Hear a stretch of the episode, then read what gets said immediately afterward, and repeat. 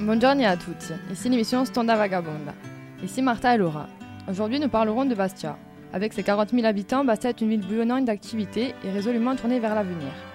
En témoigne la création du pôle technologique Bastia Futur, où s'est installée une antenne de l'École nationale supérieure des arts et métiers, spécialisée dans l'étude des nouvelles technologies.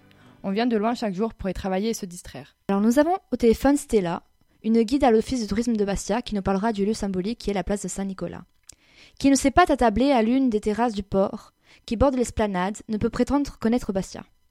Face à eux, les quais du port, où l'arrivée régulière des, des bateaux rythme les heures de la journée.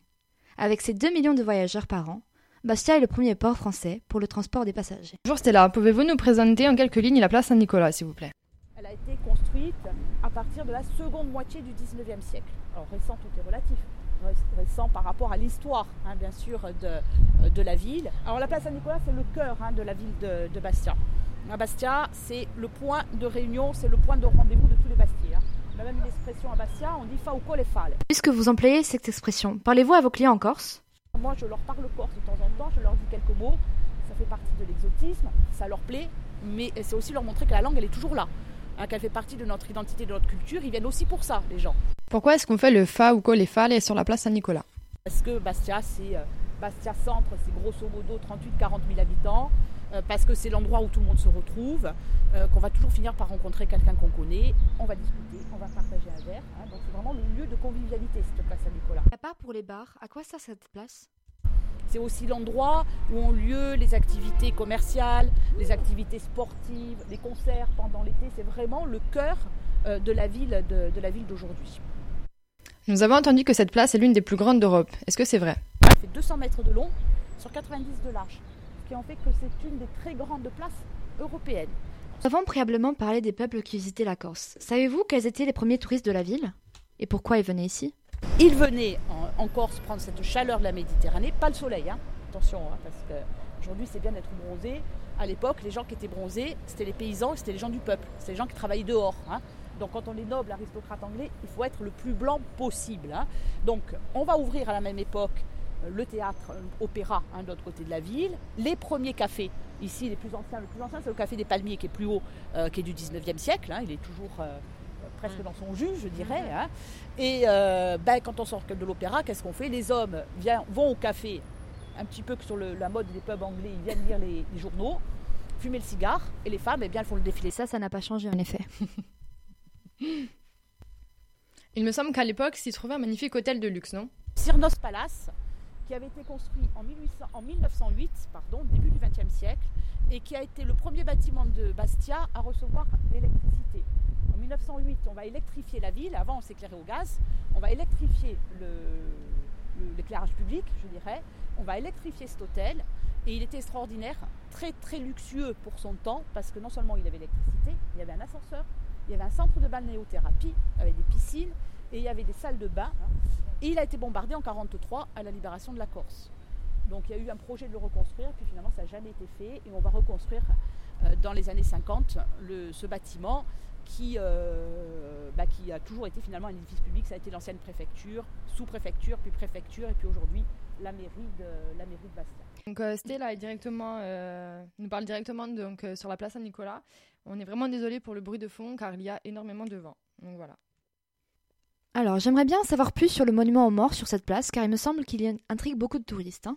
Les gens sont souvent intrigués par ce monument aux morts, parce que vous savez, les monuments aux morts, généralement, ils ont été créés après la guerre de 14. Et que le thème qui est euh, en principe abordé sur les monuments aux morts, c'est le poilu, hein, donc le, le soldat, le coq. Or ici, on a une maman qui offre son dernier fils à la patrie. Il faut savoir que ce monument aux morts, il a été fait par un sculpteur bastique qui s'appelle Louis Patriarche euh, qui euh, va euh, faire ce monument aux morts au départ pour la guerre de 70. Et puis, donc ça, c'est déjà une exception en soi. J'ai toujours remarqué la grande statue sur la place. Qui représente-t-elle? Car j'ai jamais eu l'occasion de me renseigner. Statue de Napoléon Ier. Et mais en fait, il y a une petite anecdote autour de la réalisation de cette, de cette sculpture. C'est une des sœurs de Napoléon, Elisa, qui était mariée avec Vous savez que Napoléon, il avait euh, placé un petit peu toute la famille. Hein, et Elisa, elle se retrouve euh, donc à Lucca, hein, en Toscane, et elle va commander cette statue à un sculpteur florentin. et elle veut l'offrir à son frère. Alors cette statue, elle est quand même en marbre de, Carrare, hein. vous voyez la hauteur hein, entre le socle et la, statue, elle est très dimensionnée, mais vous savez, euh, Elisa, elle a mis du temps à choisir euh, le modèle qu'elle voulait, puis le sculpteur, il est allé à Carrare choisir son bloc de marbre, le temps de la réaliser, chute du Premier Empire, la municipalité bastiaise qui la rachètera à l'occasion de la venue de Napoléon III, hein, donc Second Empire, et de l'impératrice Eugénie pour embellir la place qui est en train de se, construire. Moi, ce que j'aime, je ne sais pas ce que tu en penses, Laura, mais c'est aller avec les palmiers face au port et face à la mer. Je trouve ça vraiment joli. Oui, oui, c'est vrai.